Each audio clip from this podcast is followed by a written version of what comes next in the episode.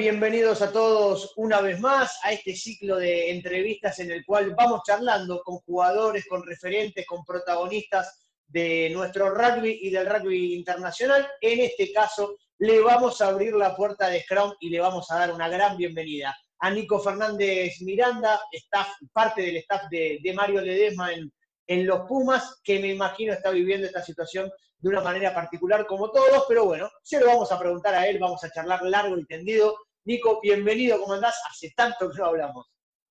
Hola, Zuka, ¿cómo andás? Bueno, gracias por, la invitación. Y sí, hace mucho que, no hablamos, que no nos vemos. Me mandaste una linda foto el otro día del gráfico. Ahí eh. Así que nada, acá con, mi familia, en casa. Y, bueno, aprovechando este tiempo para, trabajar mucho, para, prepararnos para, para cuando podamos empezar a estar en la cancha, estar con el equipo y a jugar, ya estar lo más cerca posible. ¿Cuánto se le puede poner, eh, Nico, de, entre comillas, presión o, de exigencia a los jugadores en esta circunstancia? En cuanto a su preparación, en cuanto a lo que tienen que hacer.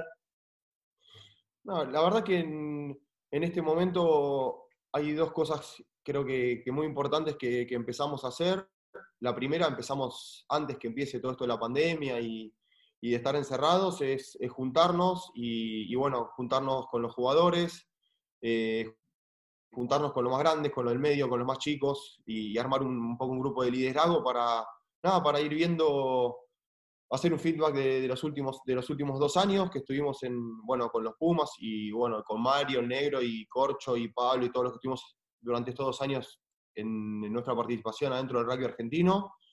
Y, después, eh, la semana pasada, ya empezar con, un plan físico y un plan de destrezas y de rugby, que cada uno lo pueda hacer en la medida que pueda, en lo que disponga de espacio, de lugar y de región del país donde se pueden hacer más cosas en unos que en otros. Pero bueno, estar todos con un mismo plan, con un mismo, con un mismo objetivo como equipo y, bueno, poner la prueba para, para un lado.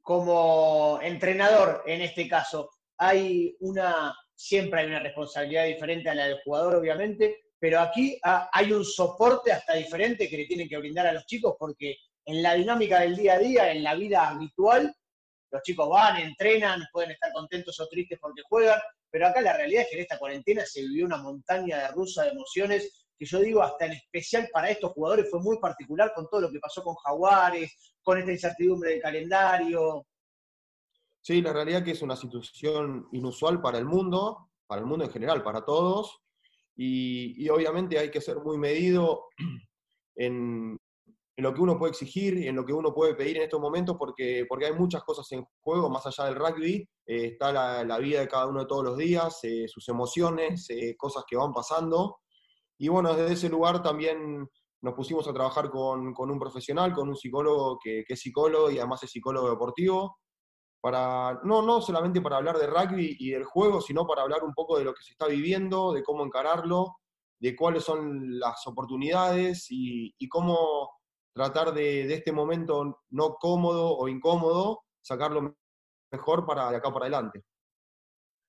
Tuviste tiempo porque eh, siempre se habla de que, y más a ustedes en particular, que les pasó de jaguar esa puma de pumas a expresar en el Mundial, del Mundial de Japón 2019, bueno, ahora el mundo obligadamente les dio un parate. Tuvieron tiempo para hacer un balance, para mirar para atrás y ver todo lo que pasaron estos dos años. ¿Qué te dejó ese balance? ¿Qué te dejó Japón 2019? Sí, la verdad que, la pregunta está muy buena porque tal cual dijiste vos, nosotros arrancamos el primero de enero de 2018 y fue como que nos subimos a una montaña rusa que no, que no paró nunca más. Eh, y, bueno, necesitábamos sentarnos y hacer un balance de esos primeros dos años nuestros dentro del rugby acá de Argentina. Eh, claramente ver las cosas positivas y, ver las cosas a mejorar. Eh, creo que, nada, hicimos ese análisis muy profundo, muy detallado y, nada, de las cosas positivas creo que, le metimos nuestra impronta, que, hubo una organización y un funcionamiento tanto adentro y fuera de la cancha como, como lo esperábamos. Y después, obviamente, cosas para mejorar era el tema de, bueno, también se vio antes de decir las cosas para mejorar, las cosas buenas, teníamos un sistema claro de ataque, un sistema claro de defensa, eh, se mejoró el juego con el pie Y, después, obviamente, algo que, era, que estaba muy presente era el tema de las cargas, cómo regular, eh, bueno, el año, cuándo hacer el pico. Y bueno, fueron dos años de mucho rugby, de mucho juego, de mucho estar en el día a día y nos permitió salir un poquitito y tener una mirada un poquito más desde afuera para, hacer este análisis que, te estoy contando. Y bueno, y después con respecto al juego, también eh, pensar qué podemos mejorar, eh, y ese análisis lo hicimos, eh, no sé, tratar de, jugar más duelos, de jugarnos más el uno a uno, de jugar más, un poquitito más, variar más el juego y lanzar a partir más del 9 y no siempre a partir de la apertura o del primer lanzador, mejorar partes en el sistema defensivo, como, como tienen que ser las, las, conexiones entre forward backs o las conexiones afuera con los, con los tres del fondo, todas cosas que, que estuvimos viendo y, analizando y, diciendo, bueno, esto, esto es lo que llevamos hasta acá y de acá para adelante. A vos, eh, personalmente, porque ni que hablar lo que habías hecho como jugador, como entrenador eh, en Hindú ya habían demostrado con Manasa y un tremendo grupo de trabajo todo lo que habían logrado, pero estos dos años que también para vos eran tu inserción como entrenador al rugby profesional, eh, ¿en qué sentís que creciste? ¿Qué, qué te aportó a vos como persona todo este nuevo mundo? Y la verdad que, creo que crecí en todo porque, porque realmente cuando, cuando uno sale de su zona de, confort, donde, donde dominás, bueno, dar ese paso y, pasar a, un paso mucho más alto como primero fue el Super Rugby, eh, nada, me obligó a, a, ¿viste? a, despertarme y a empezar a ver un mundo nuevo. Eh, me sirvió mucho en lo personal también desde la parte eh, decir profesional. Yo siempre fui muy aplicado con respecto al rugby, con respecto a la edición y a todo eso, pero bueno, cuando entras en, el, rugby de elite, de, primer nivel, los detalles cuentan más, eh, hay que estar mucho más presente, el análisis es mucho más profundo y, los detalles cuentan más porque vos me preguntás por el Mundial de, Francia, de Francia, perdón, el Mundial de, Japón y, por ejemplo, el partido contra Francia fueron, fueron detalles, tuvimos 15 minutos que no fueron buenos, pero después el equipo volvió, pasamos a ganar. Eh, no sé, hubo cosas también destacables, pero siempre en el rugby de, alta performance el detalle es lo que define. Y, vos ves entre lo bueno y lo malo había, no sé, un 2%, y ese 2% es el famoso que siempre se habla, que es el cual tenemos que ir a buscar mejorar. Y en ese camino siempre se lo pregunto a los jugadores cuando se meten en el mundo profesional, qué es lo que más les llama la atención, en dónde más les costó adaptarte. A vos como entrenador, ¿qué fue lo que más te llamó la atención del mundo profesional en, primera instancia Jaguares? ¿Y en qué cuestiones sentiste que eh, tenías que acelerar y estudiar mucho más para tratar de ponerte a la par de, un Mario Ledesma que ya venía por ahí con la experiencia de, ser entrenador profesional? Sí, yo creo que una, una ventaja para mí fue haber eh, entrenado mucho y siempre que me haya gustado mucho el rugby y tener el, oficio y, la, y la, capacidad de entrenar en la cancha, creo que eso, que eso me, siento cómodo y, lo, lo, sentí como una fortaleza desde siempre.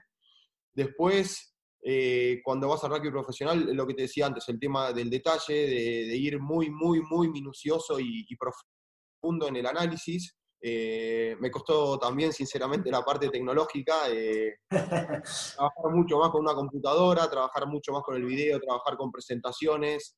En eso, la verdad que, bueno, le agradezco al negro Gaitán y a Beluga que, que, me ayudaron muchísimo en esa parte y me bancaron mucho al principio, sobre todo.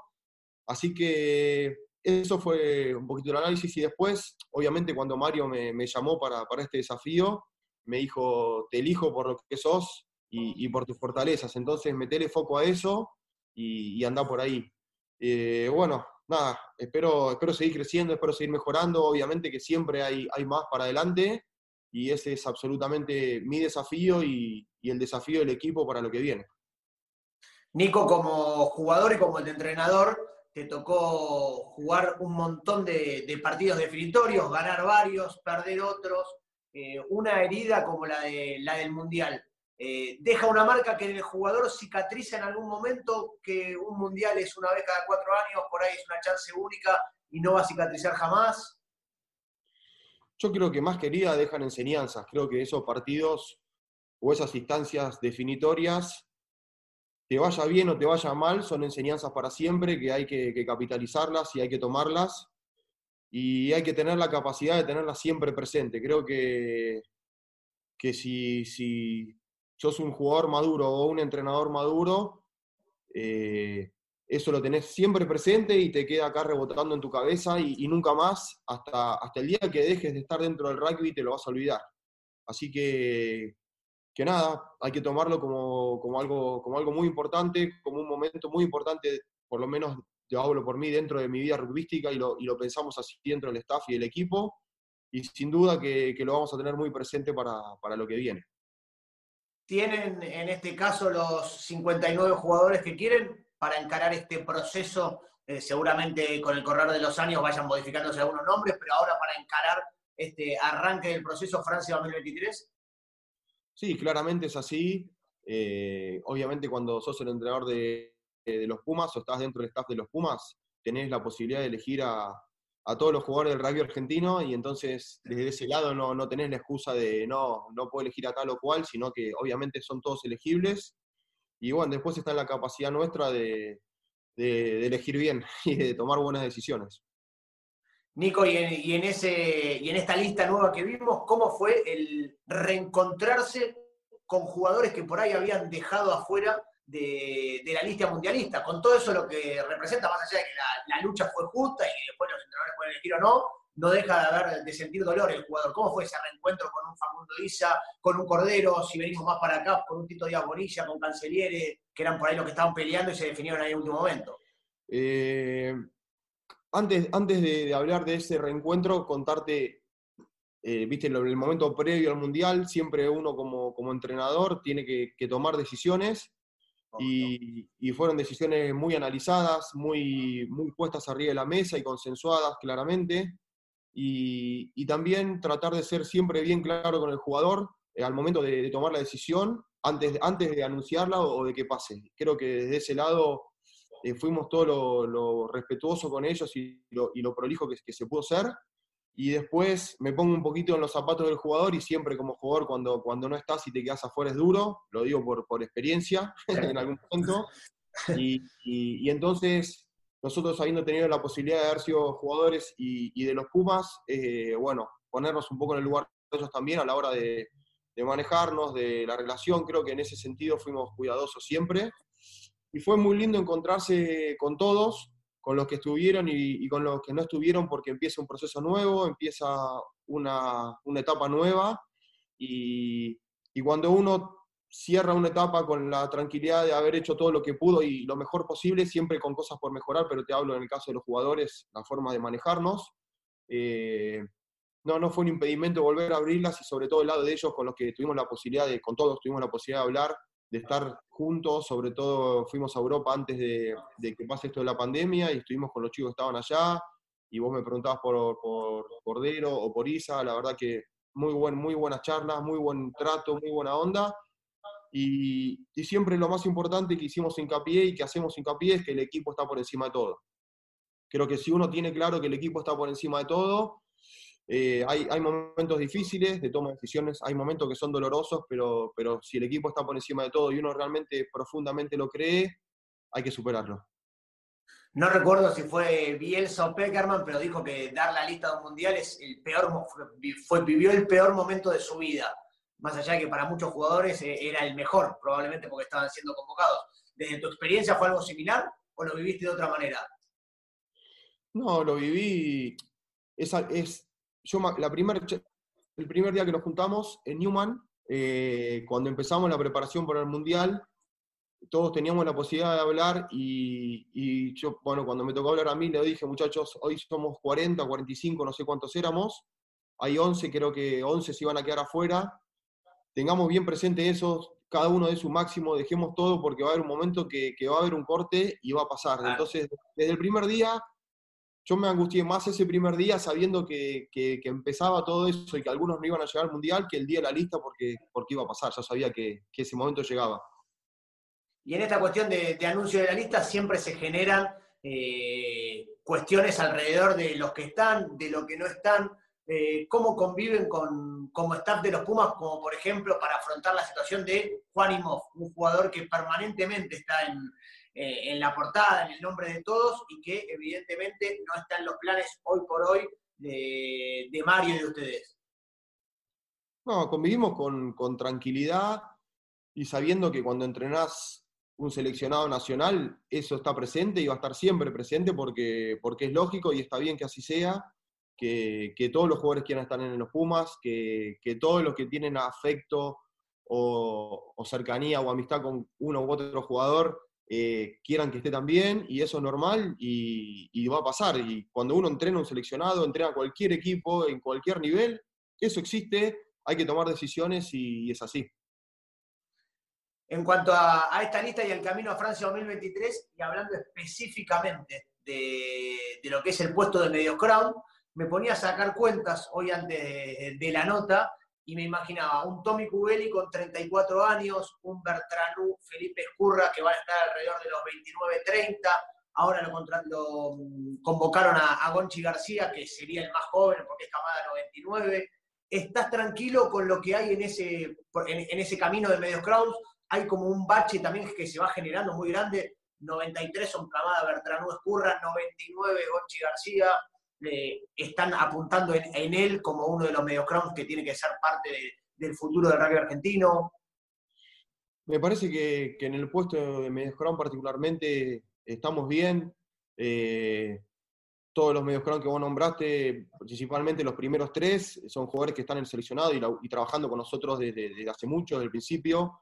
Eh, son jugadores con, bueno, Tommy, ni hablar la experiencia que tiene, ya es un, es un jugador senior y, y formado, Gonza y, y Felipe con, con, una edad del medio que, que, está muy buena y creo que, que, en un puesto tan importante con Medios Crown la experiencia cuenta y muchísimo y, y yo creo que hablando así de edad, llegarían todos y físicamente están bien para competir, para, para jugar en el próximo Mundial.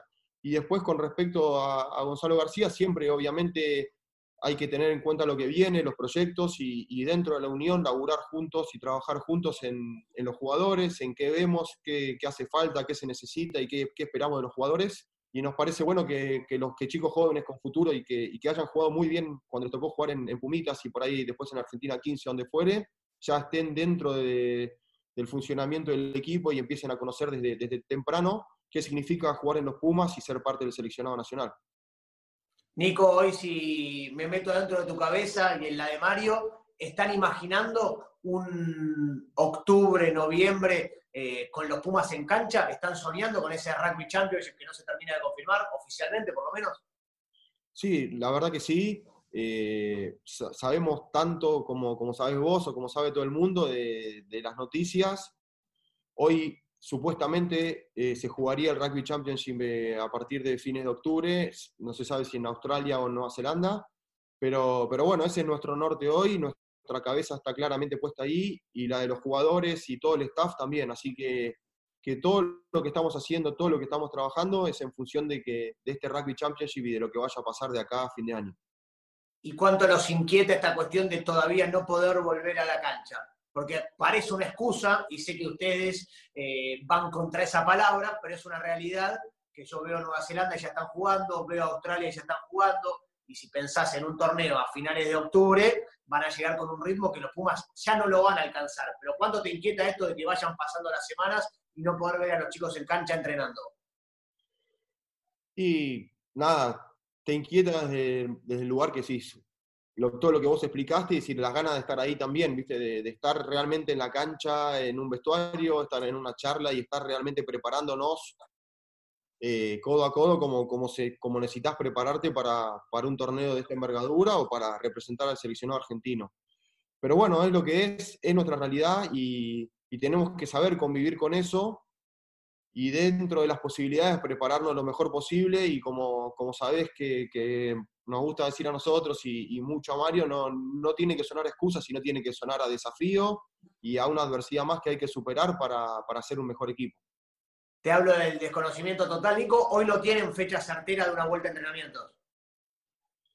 Eh, estamos apuntando a agosto, que podríamos, teóricamente, si todo evoluciona bien dentro de lo que es el país, eh, empezar a juntarnos y empezar eh, gradualmente dentro de un protocolo y de lo que se pueda hacer según las regiones, empezar a, a juntarnos y entrenar como equipo, si querés.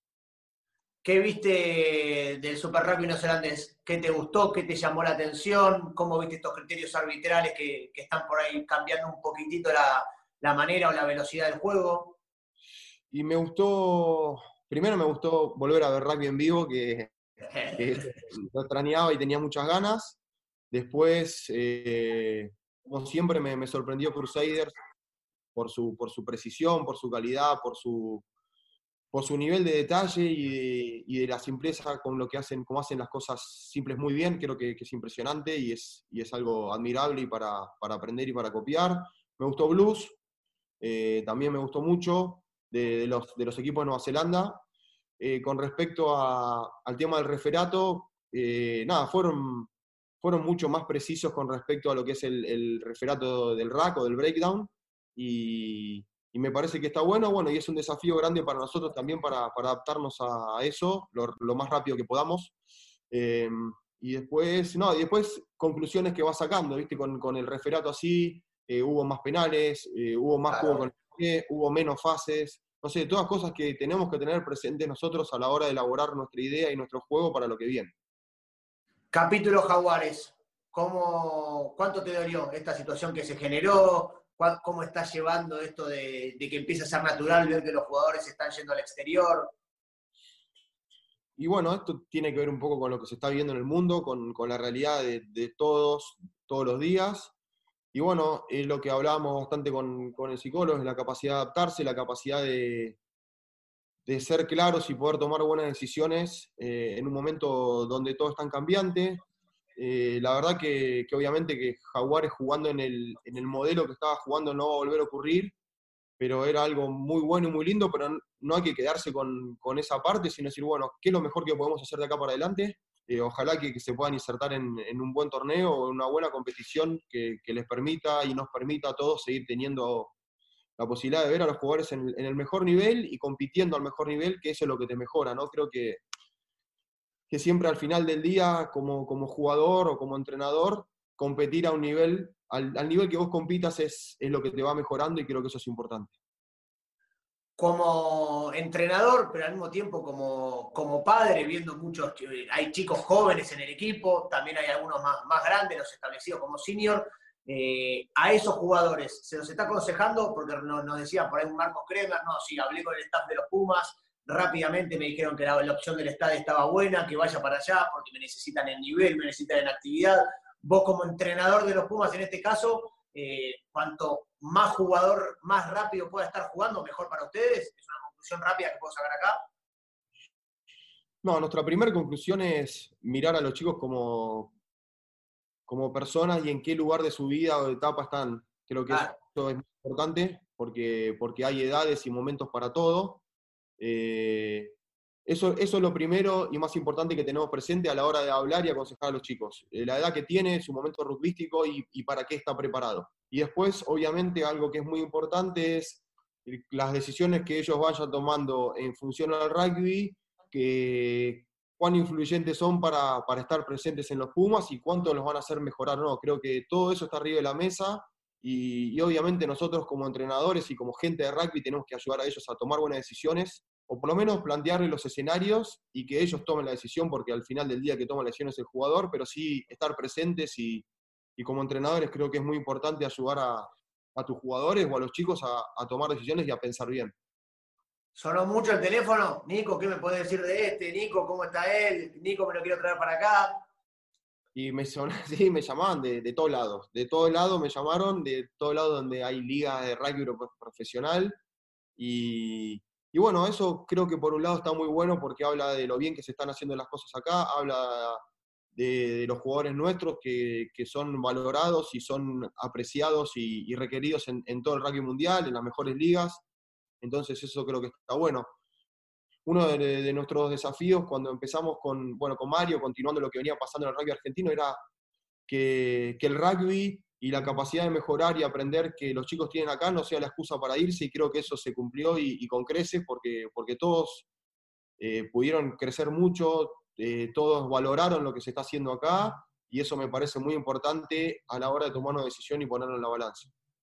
Sí, el otro día, justamente hablando con esta cuestión de las edades, lo hablaba con Maico Vivas, con Juan Chimalía, y, les decía y los hacía viajar con la cabeza, imaginándonos un hipotético, un equipo haciendo base cuatro meses en Sudáfrica o en Nueva Zelanda, una base de edad de chicos de 20 a 24 años, y a los dos se les hacía agua a la boca, como diciendo, me voy a desarrollar, voy a tener un staff, voy a estar con amigos viviendo de gira cuatro meses. Por eso ahí me imagino que también va de la mano Nico con esta cuestión de una cosa es esa edad y otra cosa es por ahí un jugador senior establecido con familia que claramente no se va a separar de la familia cuatro meses.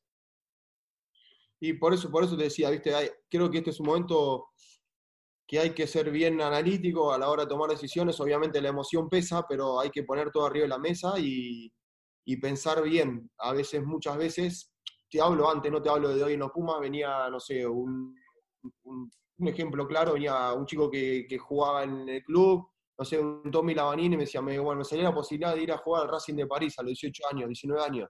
Yo le decía, me parece que es pronto, eh, creo que tenés mucho para mejorar, mucho para aprender, mucho para capitalizar acá en la Argentina antes de, ir a jugar allá. Eh, porque, por lo que te decía antes, porque creo que se están haciendo las cosas muy bien y, todos los chicos, sobre todo los más jóvenes, tienen mucho por recorrer y mucho por, aprender y poder aprender acá en, nuestro país. ¿Cómo lo viste a Manasa en esta temporada de media que tuvo con Jaguares, con Goza Quesada? Y lo vi, lo vi muy contento, eh, la verdad muy entusiasmado, muy, muy enchufado. Eh, y tomándose el desafío con, nada, con, con mucha seriedad. Eh, y bueno, después cuando, cuando empezó a pasar esto un poquitito, como todos, viste, un poco desorientado, pero, pero bueno, Manasa es un tipo positivo, es un tipo eh, también tranquilo y, con la esperanza de que, que pasen cosas buenas de acá para adelante con Jaguares. ¿Tuviste tiempo para decirle antes de que agarre Jaguares, mana, meter a la computadora, abrirla, porque yo ya la pasé a esta, hay que estar adaptado tecnológicamente. Tuve tiempo, pero, pero era tarde ya, pero nada. La verdad que hoy te diría que creo que me pasó en ese sentido y, mejoró. Y me dice, no puede ser que esto no lo sepas todavía. Así que la verdad que esta cuarentena me sirvió mucho para, trabajar mucho en esa parte, en la parte tecnológica, para ponerme a tiro también.